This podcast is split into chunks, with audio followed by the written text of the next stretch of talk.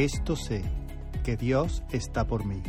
Mensaje de la palabra de Dios por Rubén Sanz, en la Iglesia Evangélica Bautista de Córdoba, España, 22 de octubre de 2023.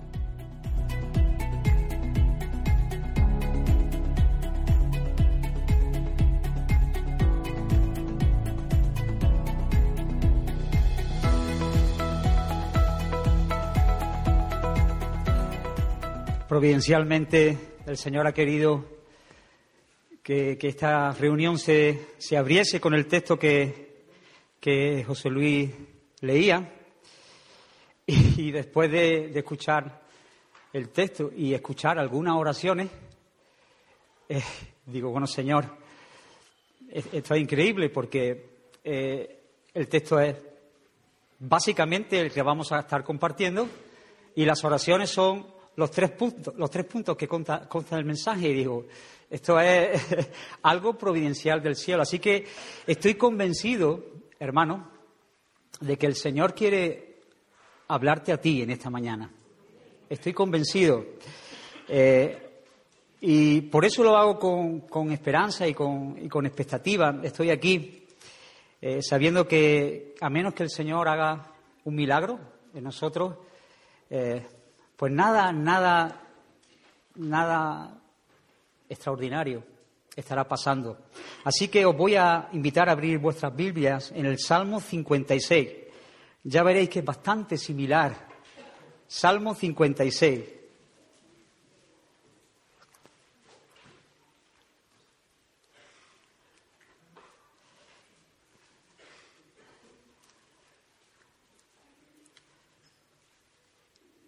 ¿Está en Ah, sí, también.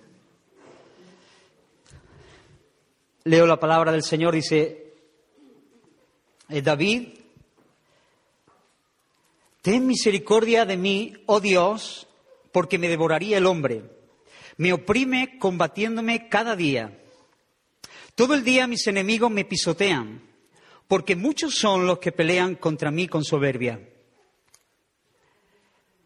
En el día que temo, yo en ti confío. En Dios alabaré su palabra. En Dios he confiado, no temeré. ¿Qué puede hacerme el hombre? Todos los días ellos pervienten mi causa. Contra mí son todos sus pensamientos para mal. Se reúnen, se esconden, miran atentamente mis pasos, como quienes acechan a mi alma. Pésalos según su iniquidad, oh Dios, y derriba en tu furor a los pueblos. Mis huidas tú has contado. Pon mis lágrimas en tu redoma. ¿No están ellas en tu libro? Serán luego vueltos atrás mis enemigos el día en que yo clamare. Esto sé, que Dios está por mí.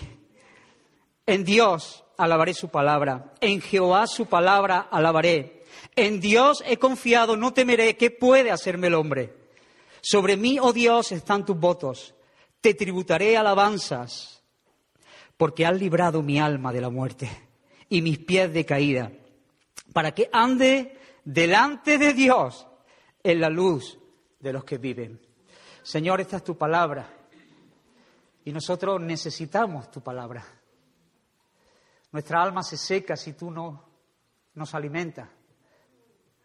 Por eso pedimos, Señor, Danos hambre.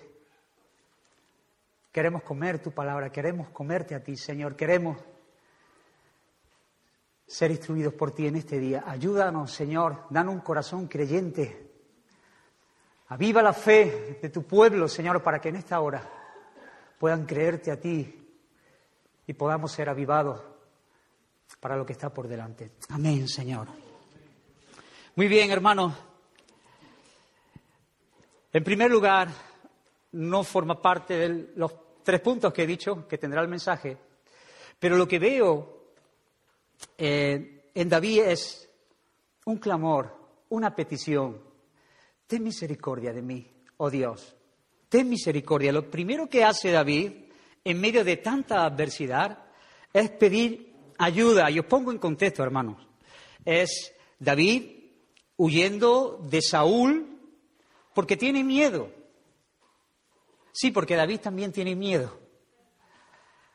Y él está huyendo de Saúl. Este pasaje se encuentra en Primero de Samuel, ahí podéis buscarlo en el capítulo 21, y él se llega al rey de Gad, a Aquis, pidiendo auxilio, y David está solo. Entonces, después de estar un tiempo queriendo vivir en medio de sus enemigos por miedo a Saúl, porque él piensa que al final Saúl lo matará,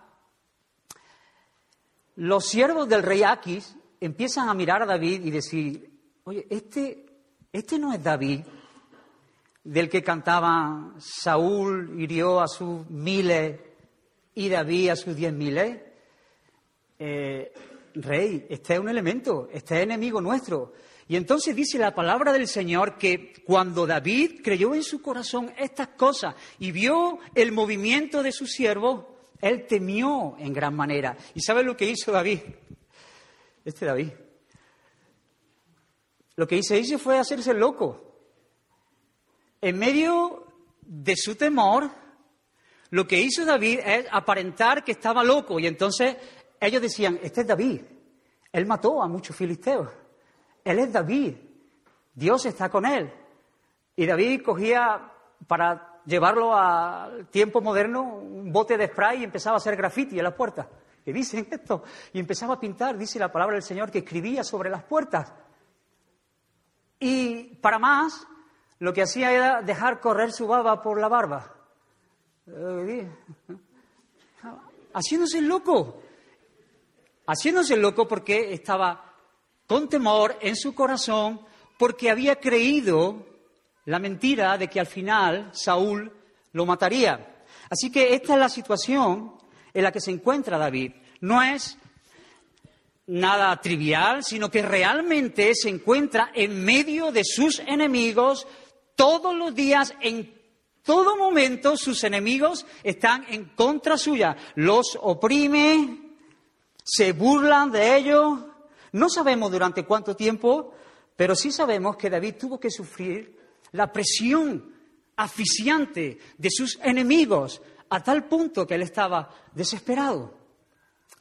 Y me encanta cómo David arranca este salmo. Ten misericordia de mí, oh Dios. Ten misericordia. Si una cosa sabe David,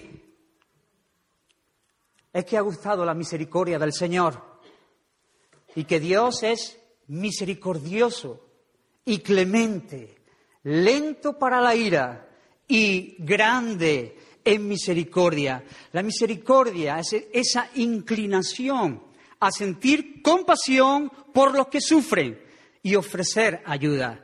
Así que si Él está necesitado de la compasión de alguien, esa es de Dios, porque grande es Dios en misericordia. Por eso Él pide ayuda. David apeló a la misericordia del Señor sin depender de lo que pudiera merecer o no. Necesito tu ayuda. No sé si soy un vaso correcto. Reconozco mi pecado, reconozco mis temores, pero Señor, necesito tu ayuda. Antes de presentar esa queja, Él derrama su corazón delante del Señor. Muchos son los enemigos, pero en primer lugar, Señor, ayúdame, ayúdame. Él derramó su corazón delante del Señor. ¿Recuerdas a Bartimeo? Jesús, hijo de David, es que yo soy ciego, hay que ver, que llevo toda la vida, no he visto nada, no puedo trabajar bien. No, Jesús, hijo de David, ten misericordia de mí. Ayúdame, Señor, porque solamente en ti encuentro la ayuda que yo necesito. Y cada creyente en este lugar, cada creyente en este lugar y en todos los lugares del mundo, pueden decir, por las misericordias del Señor, no hemos sido consumidos, porque nunca decayeron sus misericordias.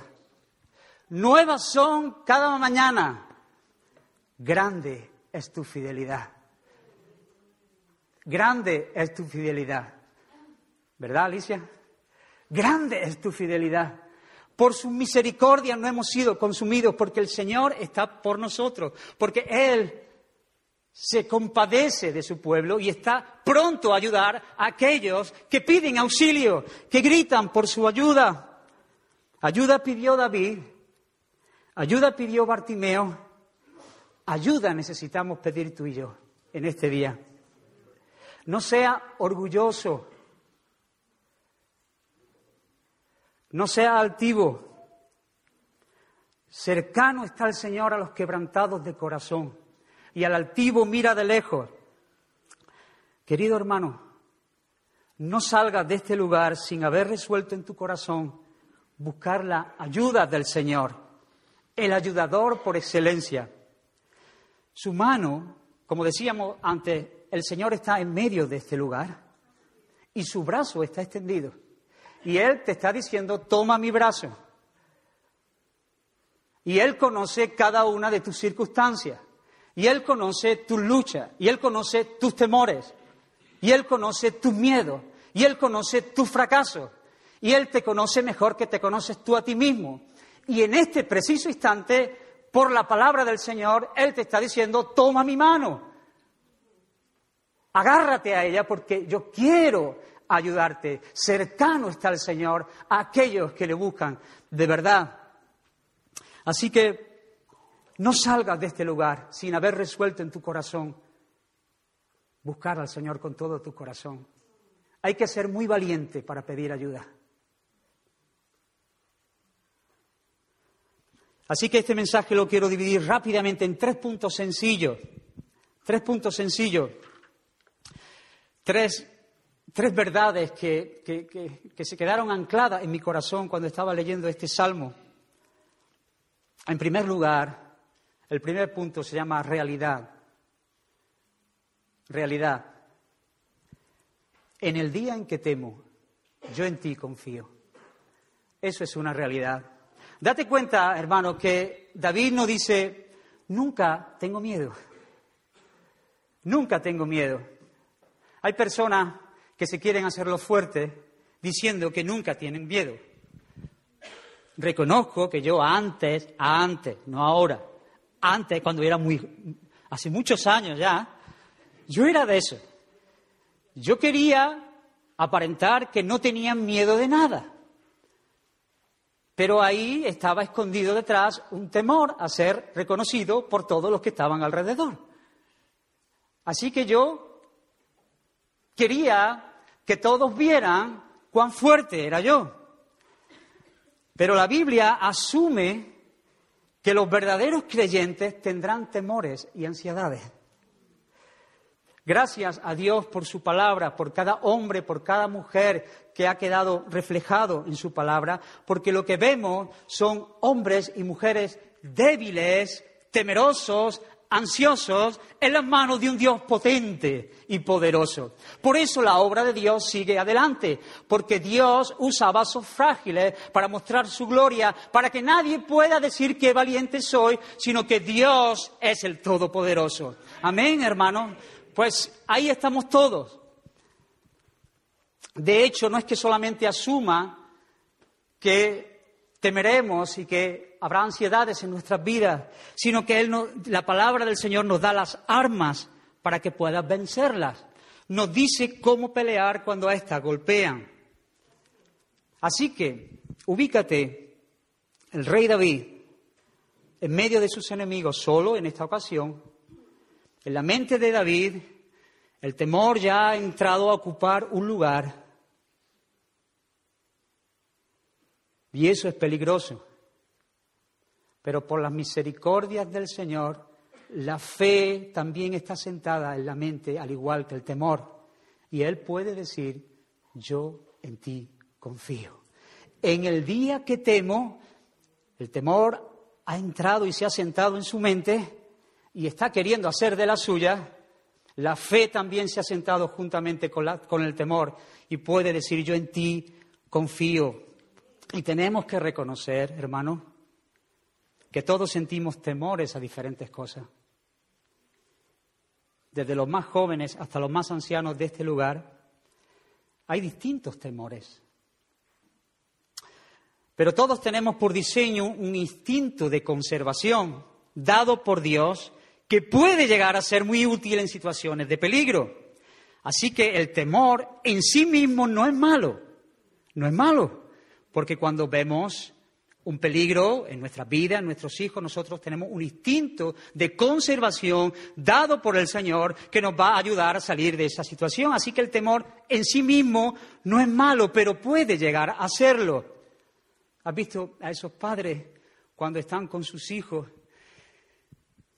y, no pueden vivir porque están todo el rato que, están todo el rato pendientes y, tienen un miedo que, ya es algo fuera de lo normal. Esas cosas pueden llegar a, a ser pecaminosas.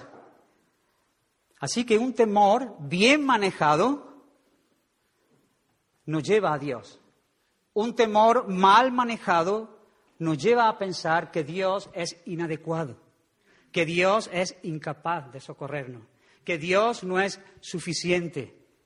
Y entonces, hermano, eso es tragedia, tragedia para tu vida. Luchamos contra el temor y contra la ansiedad, luchando no contra las cosas que nos dan miedo, sino que peleamos con la mentira que estamos creyendo. Luchamos con la incredulidad de nuestro corazón. ¿Y cómo luchamos, hermanos?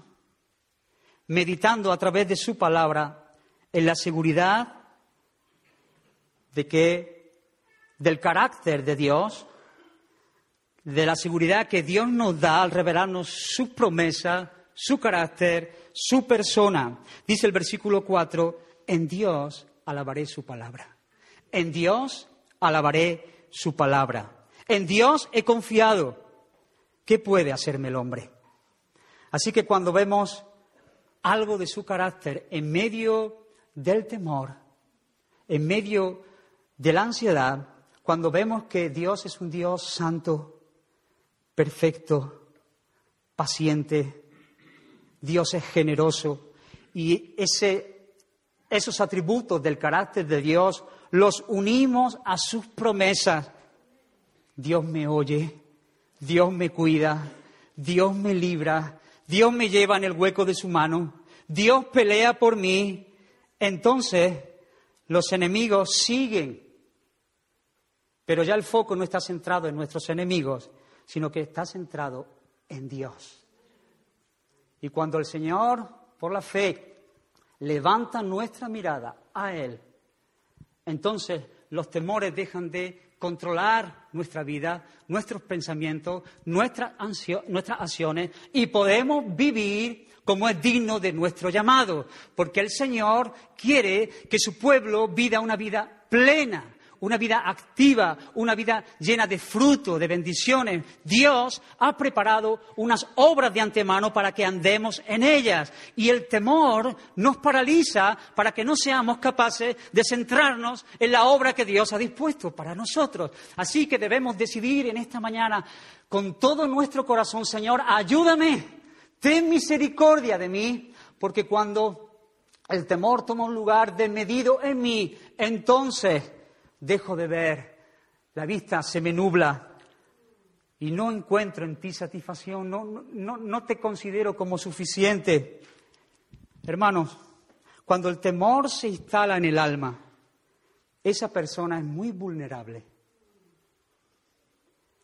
El temor puede hacer conseguir cosas muy, muy potentes. Si los políticos consiguen meter miedo en las masas. Ellos pueden conseguir muchas cosas a través de las personas, por medio del temor. Ellos pueden conseguir muchas cosas. El temor tiene esa capacidad, hermano. Hoy en día la publicidad, ¿qué fuerza tiene? ¿Cómo utiliza ese temor? si nosotros no somos capaces de tener estas cosas, de alcanzar este estatus, de, poder eh, hacer este tipo de vacaciones, de usar esta ropa, estos cosméticos, entonces nosotros no vamos a estar a la altura y entonces vamos a sufrir las consecuencias de no estar a la altura de lo que la sociedad está marcando. Y la publicidad lo que hace es tomar una mentira y hasta la saciedad, ponerla delante de ti para que creas que esa mentira es verdad. Y cuando esa mentira verdad se instala en tu mente, entonces tú ya vives por esa mentira verdad. La haces una verdad en tu mente, siendo una mentira, pero vives por esa verdad y ya todo tu ser se enfoca para conseguir esas cosas. ¿Se entiende, hermano? Déjame que aquí haga un ejemplo. Le pregunté a Raquel si podía hacerlo y me dijo que sí. Hace algún tiempo, hace algún tiempo, y me ayudó mucho, eh, me reí mucho, me ayudó mucho también a entender estas cosas. Hace algún tiempo estaba buscando un, un corta uñas, porque yo en mi cajón tengo un peine y un bote de desodorante. Pero si me voy al cajón de al lado, pues tengo un stand del corte inglés. Y entonces, por ahí metí la mano buscando, por aquí y, me llamó la atención, me llamó la atención. Vi un bote negro con un 10. Y claro, como buen futbolista, cuando yo vi un 10 me vine arriba. Y cogí el bote, y dije, ¿este qué es, este bote? Así que cogí el bote y me puse a leerlo. Hermano, esto es algo jocoso pero nos sirve para entender cuán fuerte es el mensaje, cómo podemos ser engañados por, estos temores en nuestras vidas. Así decía el bote, antiedad, piel perfecta al instante. Esto es literal, literal. Piel perfecta al instante. Dije yo, bueno, pero no sé si esta piel mía. Todo tipo de pieles. Ya me vine arriba. Dije, bueno. Y ahora dice, uno, reafirma. Dos, reduce arrugas. Tres, antioxidante.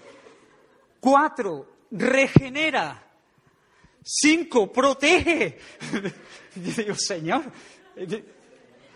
Seis, antimanchas. Siete, nutre. Ocho, antifatiga. Yo estaba flojito, pero ahora sí, reconozco que cuando vino el nueve, entonces ya, ya, y, lo hice. Nueve, ilumina, ilumina. Y lo hice, y lo hice. Lo hice riéndome. Y cogí un poco, me lo eché y apagué la luz del baño. y dije, Señor, Señor. Digo, sí, es jocoso, pero esto está como un río. Ilumina, esto no ilumina, Señor. Esto no ilumina. Y el día es el más potente, hidrata. Toma ya, claro, la crema, si no te hidrata la crema, claro, hidrata. Hermanos, imagen es igual a éxito, éxito igual a felicidad. Eso es lo que el mundo nos dice. Por lo tanto, compramos las mentiras de que sin esas cremas, sin esa imagen, sin esa altura, sin este peso, sin este cuerpo, nosotros no vamos a tener éxito, por lo tanto no vamos a tener felicidad. Mentira, mentira, mentira del diablo. Eso no es verdad, porque nuestra felicidad no se encuentra en las cosas que tenemos o en cómo somos, sino que nuestra felicidad está basada y fundamentada en el Dios de los cielos que está por nosotros. Así que estas cosas vienen como un río y en medio de la iglesia también se cuelan y quieren hacer su agosto, pero nosotros debemos ser más listos que estas cosas, porque estas cremas te prometen muchas cosas, pero es crema, crema, potingue. Eso te lo echa y lo único que hace es afearte. Esa mentira la crees al punto de decir la necesito. Y hay un temor en ti si tú ya no tienes esa crema. Es un ejemplo. ¿Se entiende, hermano? Pues bien, después de este ejemplo jocoso, Satanás es el padre de mentira. Satanás es el padre de toda la mentira. Lo de la crema, bueno, pero busca que cada creyente en este lugar y en todos los lugares sean conducidos por un espíritu de temor, para que duden de Dios y se paralicen de la obra gloriosa que el Señor les ha encomendado. Nuestro adversario, el diablo, que anda como un león rugiente buscando a quien devorar, es un experto en tomar mentiras y hacer que las tomes en tu mente como una verdad. Cuando esa mentira la abrazas como una verdad, entonces eres muy vulnerable, entonces lo próximo que viene es trágico. Él quiere hacernos daño y lo que quiere es que tu alma se achique, que tu alma se encoja, que tú digas, yo ya no, que otros lo hagan. Incredulidad en el corazón. ¿Recordáis, hermanos, el ejemplo de, de los discípulos en la barca? Cuando se desató la tormenta en el lago. Lo que el Señor está enseñándoles a ellos y a nosotros es que el gran problema no fue la tormenta que se levantó en el lago. El gran problema fue la tormenta que se desató en sus corazones. Incredulidad. Los discípulos no fueron capaces de conectar los puntos de haber visto a Jesús en su poder, obrando milagros, ministrando con su palabra, y no fueron capaces de conectar que era el Dios Todopoderoso para poder descansar en su obra, en sus manos. En el momento, hermanos, en que nosotros, por la luz del Espíritu Santo, somos capaces de conectar los puntos en nuestra mente entre lo que hemos visto y gustado y la situación presente que estamos viviendo, entonces fortalezas de mentira son derribadas por la verdad que viene como un tsunami y podemos ser libres de la esclavitud del temor, no de temores, pero sí de la esclavitud del temor que nos paraliza. En tanto en cuanto nosotros somos conscientes y conectamos los puntos de quién es Dios, de quién soy yo, de lo que Él ha hecho, quién es su carácter, cuáles son sus promesas, lo que Él ha hecho por mí, lo que Él está haciendo por mí, lo que Él hará por mí, cómo Él me guarda, porque el Señor es mi pastor. Nosotros somos su pueblo, ovejas de su prado. Él cuida de nosotros en el momento en que nosotros conectamos estas cosas con las verdades de las circunstancias que el Señor nos está permitiendo vivir. Entonces nosotros podemos con la verdad derribar todo argumento de mentira, toda obra de Satanás, toda fortaleza que se levanta con fiereza para que tú te paralices y digas, el Señor no es mi ayudador. Sí temeré lo que pueda hacerme el hombre. El Señor no es la fortaleza de mi vida.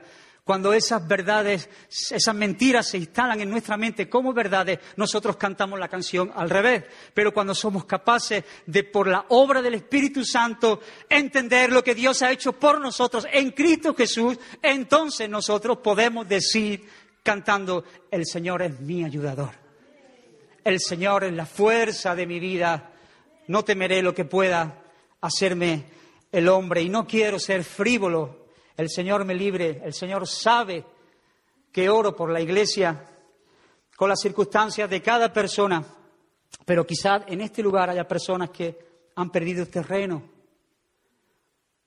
o completamente están paralizadas por temores desmedidos. El temor en sí no es malo, hay temores desmedidos que toman un lugar que no les corresponde y entonces nos paralizan quizá un temor, espíritu de temor, de enfermedad,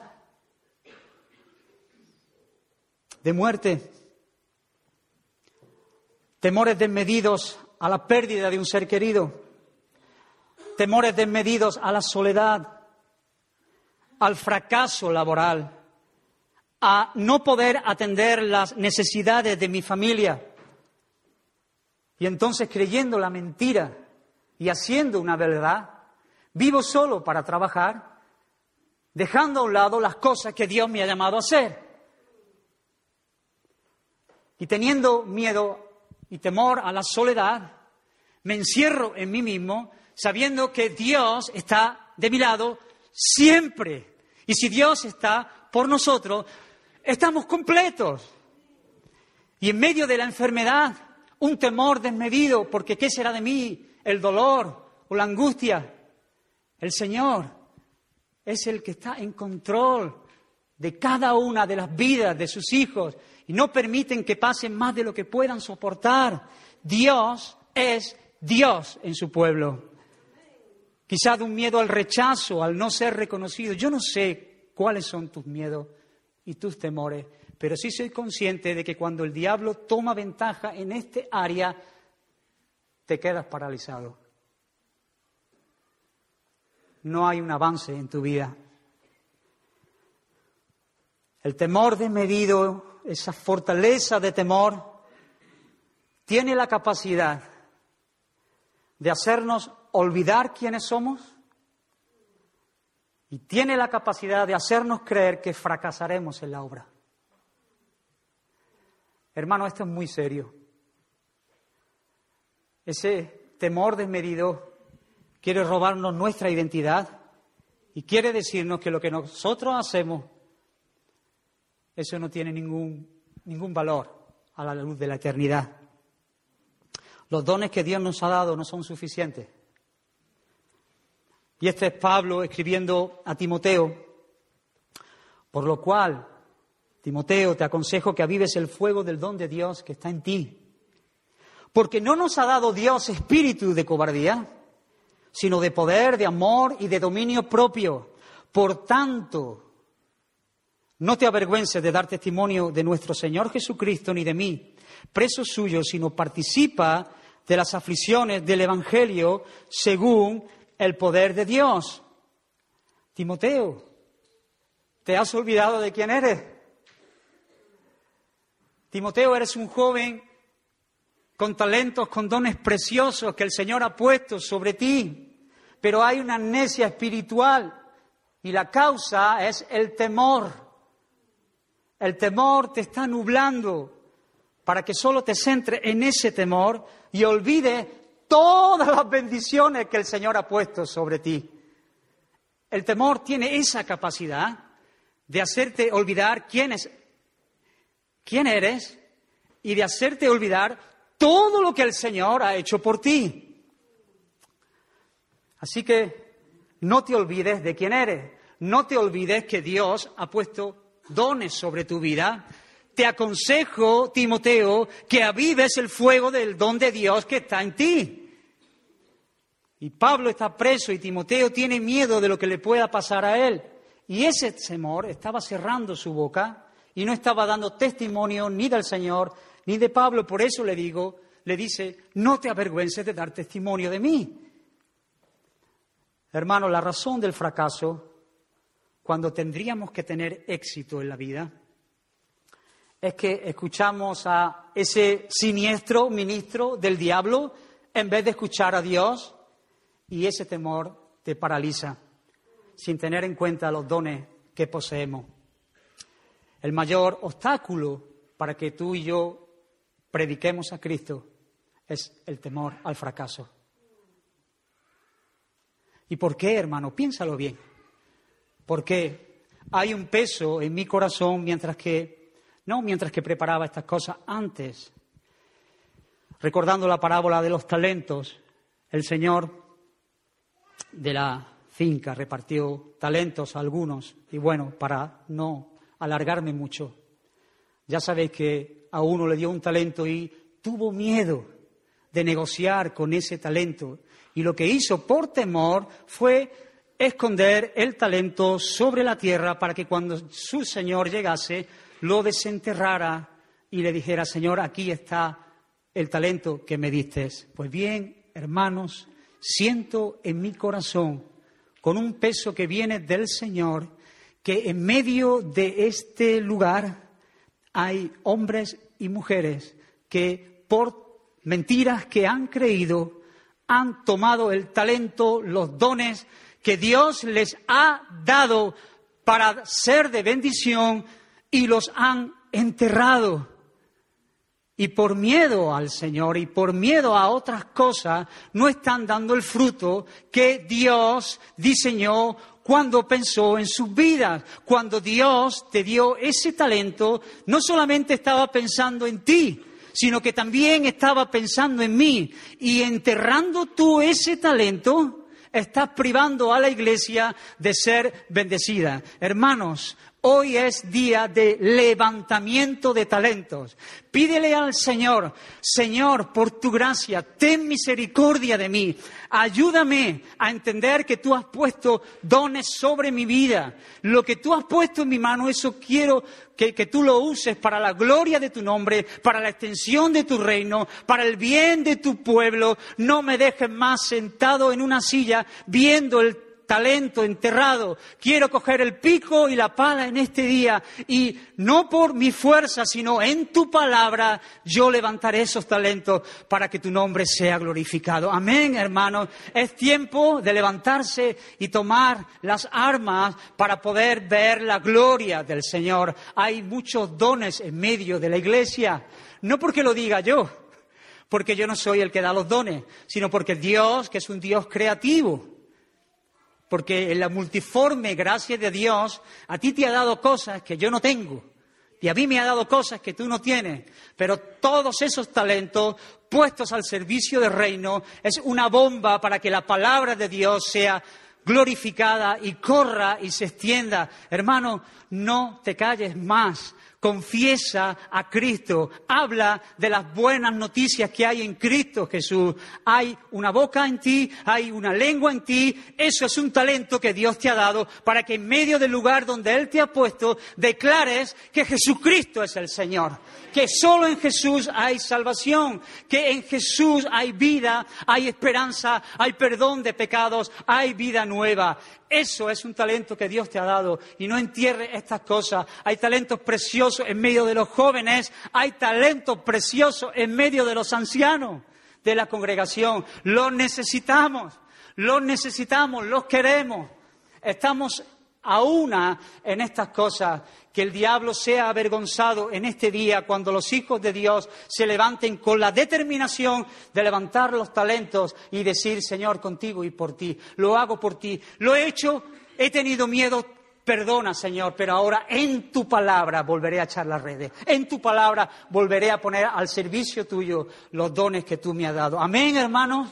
Dios quiere usarnos, porque así a Dios le ha placido. El perfecto amor echa fuera el temor.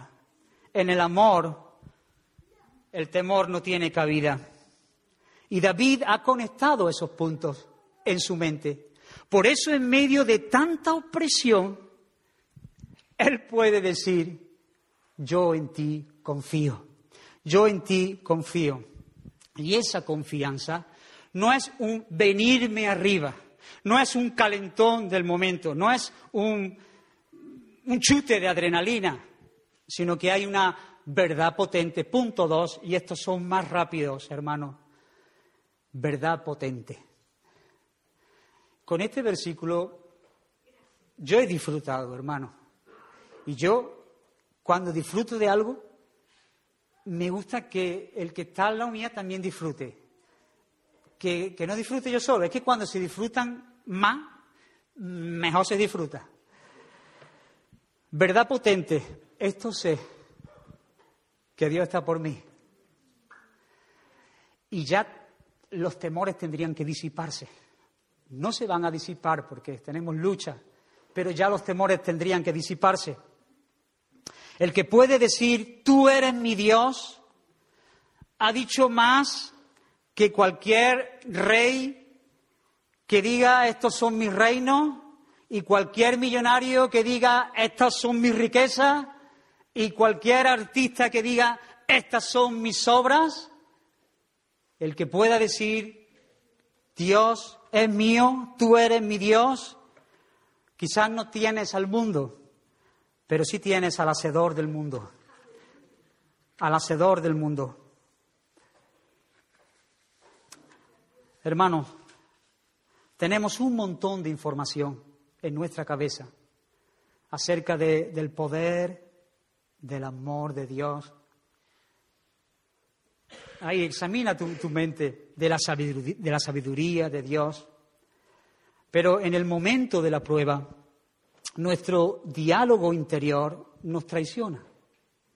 Sabemos cosas de Dios, Dios es bueno, Dios es amor. La sabiduría del Señor excede a todo conocimiento. Pero nuestro diálogo interior a veces nos traiciona. En nuestro soliloquio, que todos lo hacemos, empezamos a conectar, empezamos a sacar conclusiones. A veces nos engañamos y creemos cosas muy diferentes a la teología que abrazamos. Abrazamos una teología, pero llegamos a conclusiones contrarias a lo que abrazamos. Lo que nos decimos a nosotros mismos no concuerda con lo que sabemos de Dios y terminamos dominados por el pánico. Hermanos, hasta que la tormenta no enseñe a los discípulos, el Señor no dirá cálmate. Y hasta que David no vea al Señor teniendo el control en medio de sus enemigos, él no puede decir, en Dios he confiado, no temeré lo que pueda hacerme el hombre. Mira al Señor en esta mañana, hermano, hasta que tú puedas decir con el apóstol Pablo, yo sé en quién he creído. Y estoy seguro que Él es poderoso para guardar mi depósito hasta aquel día. Dios está por ti, hermano. Dios está por ti. Y eso es una verdad potente, suficiente para sostener, sostenerte en medio del peor de todos tus días. Deja, hermano, que su palabra te ministre en esta hora, que ministre tu corazón.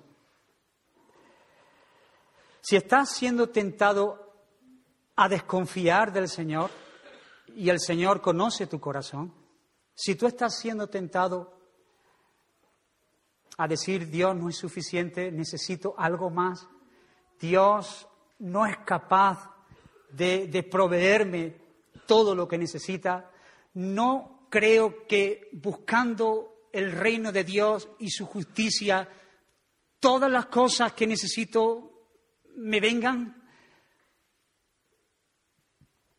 Te invito ahí, en tu lugar, donde estás. Si quieres, puedes hasta cerrar tu ojo, no por nada mágico, sino para que no te distraigas. Y escucha la palabra del Señor para tu vida, la palabra del Señor para la iglesia la palabra del Señor para ti. Dios está por ti. Bendito sea el Dios y Padre de nuestro Señor Jesucristo, que nos bendijo con toda bendición espiritual en los lugares celestiales en Cristo, según nos escogió en Él antes de la fundación del mundo, para que fuésemos santos y sin mancha delante de Él con amor eterno te he amado. Por tanto, te prolongué mi misericordia. Yo pasé junto a ti y te vi sucia en tus sangres. Y cuando estabas en tus sangres, te dije, vive. Sí, te dije cuando estabas en tus sangres, vive. Con cuerdas humanas los atraje con cuerdas de amor. Y fui para ellos como los que alzan el yugo de sobre su cerviz. Y puse delante de ellos la comida. ¿Tienes miedo, iglesia? Yo soy el que borro tus rebeliones por amor de mí mismo.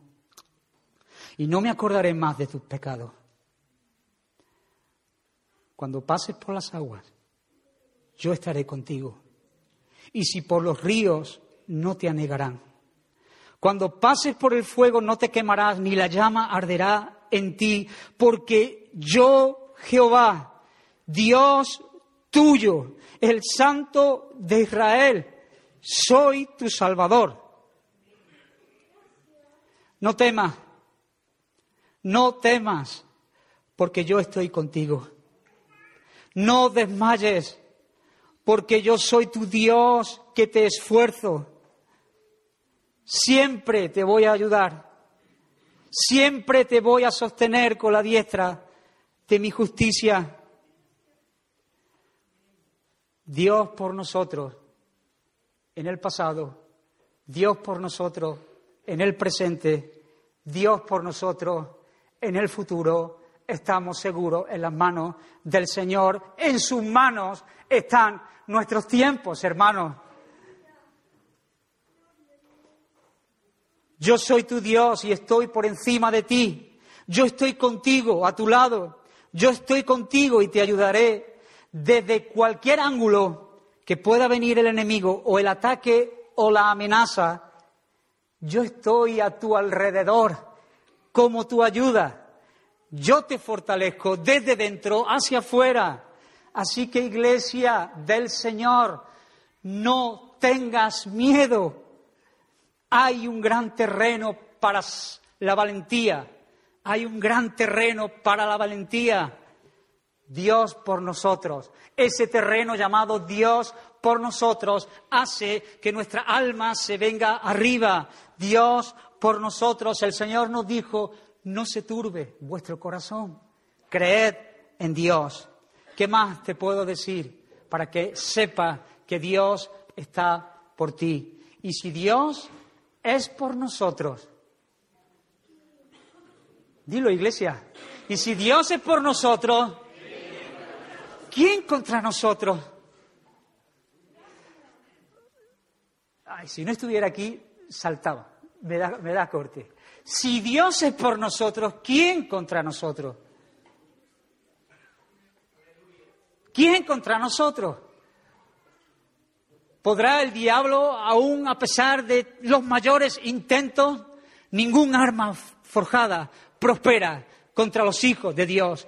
¿Porque somos muy fuertes? No, porque Dios, el fuerte, está con nosotros. ¿Quién contra nosotros si Dios está por nosotros? ¿Quién podrá acusar a los escogidos de Dios? Su nombre es Emanuel, que traducido es Aleluya, hermano. Dios está con nosotros. David conoce la mano del Señor y recuerda que en otro tiempo Él lo libró de la boca del oso y de sus enemigos y que también seguirá haciéndolo en el día de hoy. Siempre te ayudará el Señor. Y esto solo puede terminar en ¿En qué? En fiesta. ¿Dónde está Pepe? Que no lo veo. Pepe, orando al Señor. ¿Qué? es que estaba orando y digo, es que me han dicho los tres puntos. Los tres puntos. Fiesta, por supuesto, es la herencia de, los santificados. Fiesta, fiestón, yo diría fiestón. Mm, pero no las fiestas que el mundo nos ofrece. Eso, esa fiesta, eso es un parche, eso es un parche. Para un alma eterna, una fiestecita del mundo, eso se queda en nada. Tres horas, cuatro, dos y tres. Fiesta, fiestón, eterno. Dice David, te tributaré alabanza, porque has librado mi alma de la muerte y mis pies de caída potente, para que ande delante de Dios en la luz de los que viven. Qué promesa, ¿verdad? Ha librado mi alma de la muerte.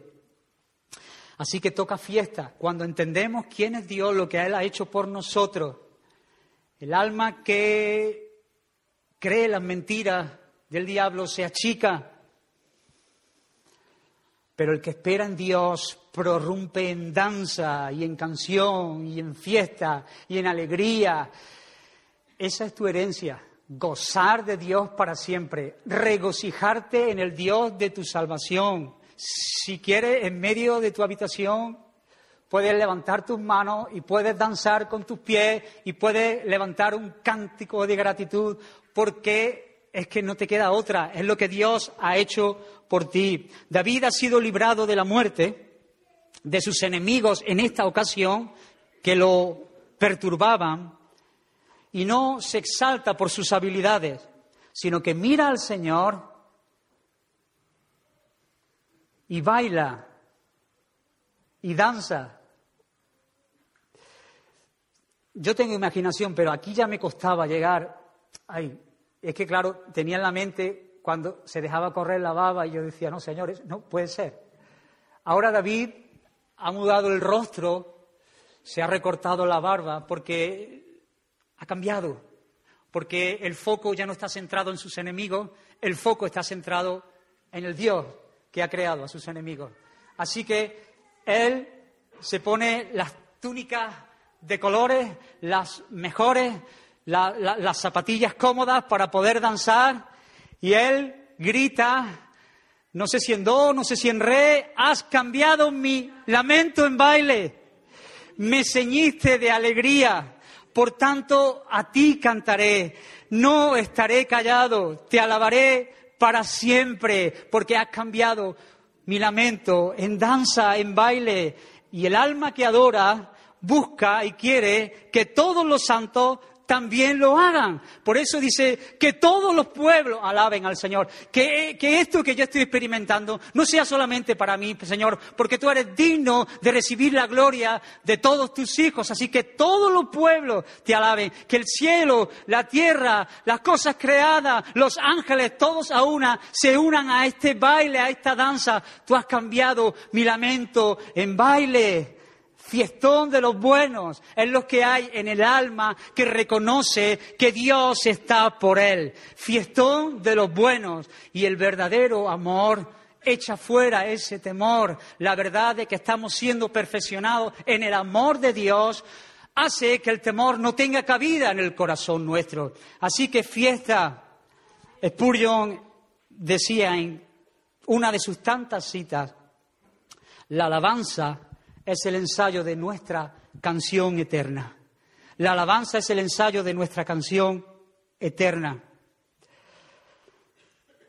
Estoy terminando, hermanos. sí, es mi madre. no pasa nada, estamos en familia. Lo malo de los que escuchan.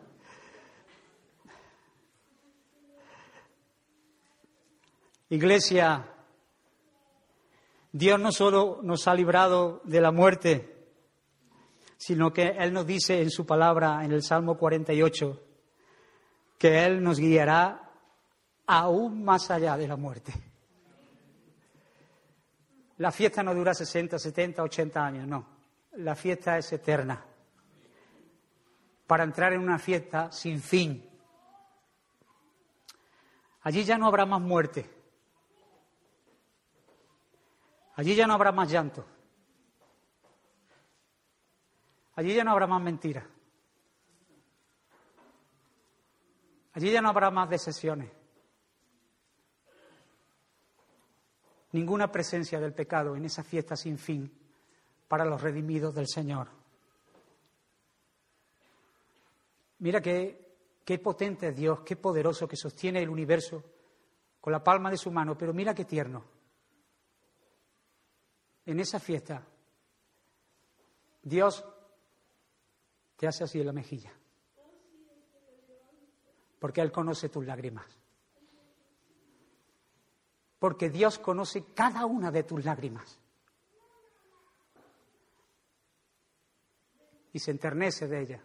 Dios enjugará nuestras lágrimas, haciendo todas las cosas nuevas.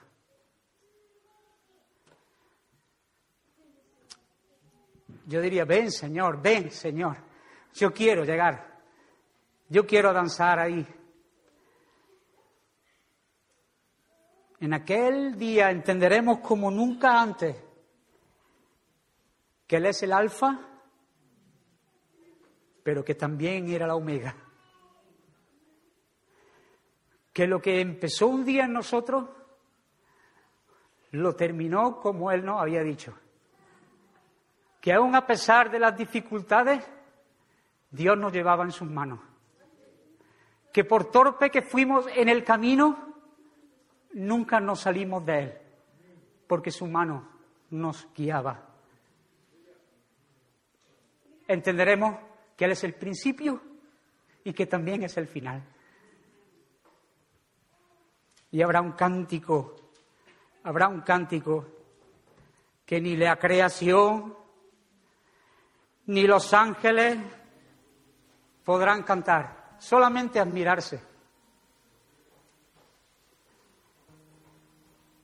Y ese será nuestro cántico por toda la eternidad. ah, sí, hermano. que no nos salga un gallo ese día. Delante del Cordero de Dios. Y cantaremos. Porque fuiste inmolado. Y con tu sangre nos has redimido para Dios. De todo linaje. Aleluya. Y lengua y pueblo y nación. Y nos has hecho para nuestro Dios reyes y sacerdotes. Y reinaremos para siempre. El cántico de los redimidos del Señor, una fiesta sin fin. Hermano, en el día que temas, confía en Dios, porque Dios es muy confiable, porque Dios está por nosotros, porque no ha habido nadie nunca, jamás, ninguna persona que haya puesto su confianza en Dios y se haya decepcionado. No existe. Confía en el Señor el Señor conoce cada uno, cada una de las circunstancias. El Señor conoce. Y no solamente conoce, sino que se compadece. Él es compasivo y misericordioso. Y el Señor está presto a ayudarte. Hermano, si tú estás pasando por un momento donde sabes que estás paralizado porque hay mentiras en tu corazón que has abrigado, haciéndolas verdad, te pido en el nombre del Señor que reconozcas tu pecado en esta mañana, que levantes tu mirada de ti, que empieces a conectar los puntos, que empieces a decirle a tu alma, alma mía, bendice al Señor y no olvides ninguno de sus beneficios. Él es el que mi corona de favores, es el que sacia de bien mi boca. Él es Dios en mí. Y decide en esta mañana confiar en Dios y poder decir como David, contigo y por ti, Señor. Quiero vivir contigo y por ti. Señor, esto que tú llevas tiempo demandando de mí, te lo entrego.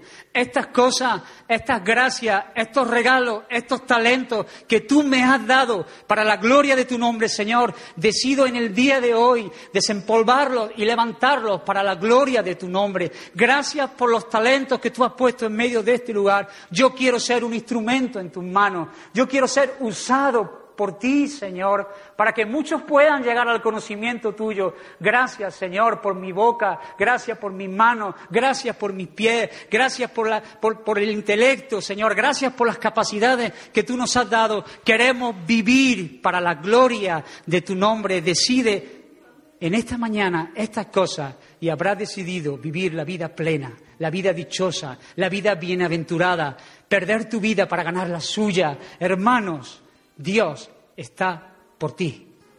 Dios está por ti. Vamos a orar, hermano.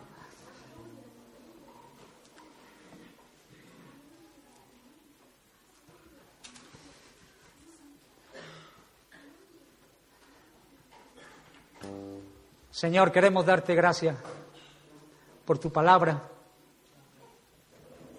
Espíritu Santo,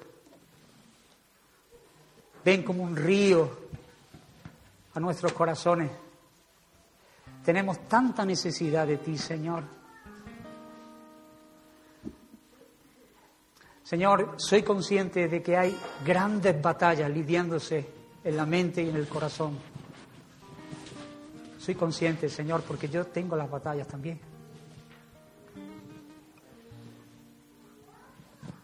Abre nuestros ojos, Dios mío, para ver tu hermosura. Para verte a ti sentado en tu trono, gobernando, teniendo el control de cada área de nuestra vida. Señor, en medio de las tormentas, déjanos ver al Salvador. Señor, no queremos poner el foco en las olas, en la barca, en el agua. Enséñanos, Señor, la lección de quién tú eres. No queremos sufrir en balde, Señor. Si sufrimos, queremos sufrir por tu causa. Pero hay sufrimientos que podrían desaparecer, Señor, simplemente con una mirada. Levanta nuestro corazón a ti, Señor, en esta hora. Danos fe para creerte. Danos fe para creer tu palabra. Danos fe para creer quién tú eres. Danos fe, Señor. Una fe que se, que se, que se aprovecha, Señor, que se apropia de tus promesas, Señor. Una fe sólida, Señor,